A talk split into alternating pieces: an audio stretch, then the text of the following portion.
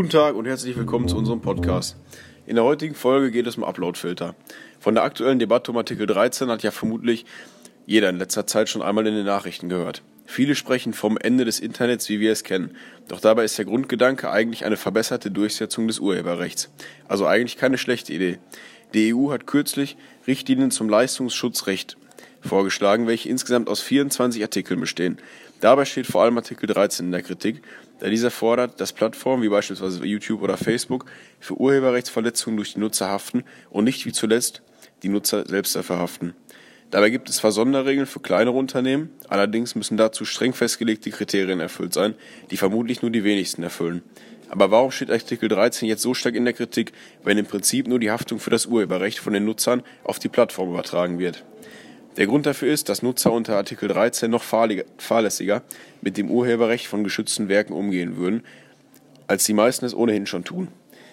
Auf der anderen Seite müssten Plattformen wie beispielsweise YouTube gewährleisten, dass kein urheberrechtlich geschütztes Material veröffentlicht wird, da das Unternehmen ansonsten mit hohen Strafzahlungen rechnen müsste.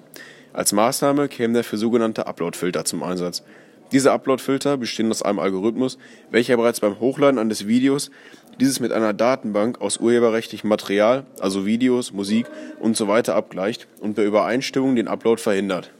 Solche Filter werden heute bereits von Facebook, Twitter, Microsoft und YouTube in Kooperation mit der europäischen Polizeibehörde Europol verhindert, um terroristische oder extremistische Inhalte in sozialen Netzwerken zu bekämpfen. Allerdings hat sich in der Vergangenheit gezeigt, dass solche Filter noch weit davon entfernt sind, zu 100% zuverlässig zu arbeiten. Auch der bereits von YouTube verwendete Filter Content ID ersetzt zwar laut eigenen Aussagen die Arbeit von 180.000 Prüfern, doch trotzdem lässt sich auf der Plattform noch massig Videos finden, die gegen das Urheberrecht verstoßen. Da es also bislang noch keine Upload-Filter gibt, die zuverlässig genug arbeiten, besteht in Hinblick auf Artikel 13 nun die Sorge, dass Plattformen wie YouTube in Zukunft privaten Nutzern aus Angst vor Urheberrechtsverletzungen nicht mehr die Möglichkeit geben, frei im Internet ihren Content zu veröffentlichen. Kommen wir nun zu der Frage, was grundsätzlich, grundsätzlich für und was gegen Artikel 13 spricht. Positiv ist zum einen, dass die Urheber geschützt werden und Geld erhalten, wenn ihre Dinge wiederverwendet werden und damit für ihre Arbeit belohnt werden.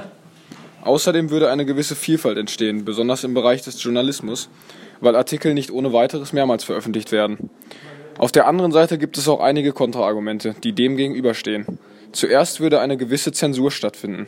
Kritiker fürchten um die Meinungsfreiheit im Internet, da Memes oder Parodien unter dieses Urheberrecht fallen würden.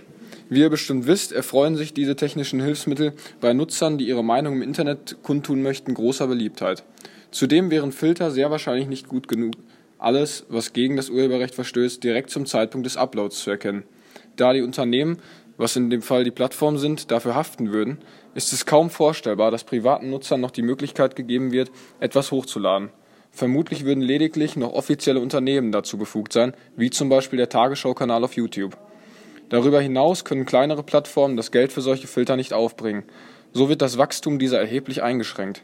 Unterstützt wird dies durch den Fakt, dass diese darauf angewiesen sind, im Internet auf einem Level mit den Großen ihrer Branche präsent zu sein, wie es zum Beispiel bei Google News der Fall ist. Im Falle einer Umsetzung ist auch das nicht mehr gegeben. Insgesamt wird es in Zukunft interessant sein zu sehen, inwiefern und wie schnell sich die Plattformen ändern.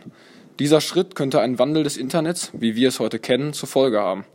Alles natürlich unter der Voraussetzung, dass dieser Artikel in Kraft tritt, was allerdings nur noch Formsache zu sein scheint. Wir hoffen, euch hat die heutige Folge zu Upload-Filtern in Verbindung mit dem Artikel 13 wieder gefallen. Noch einen schönen Tag und bis zum nächsten Mal.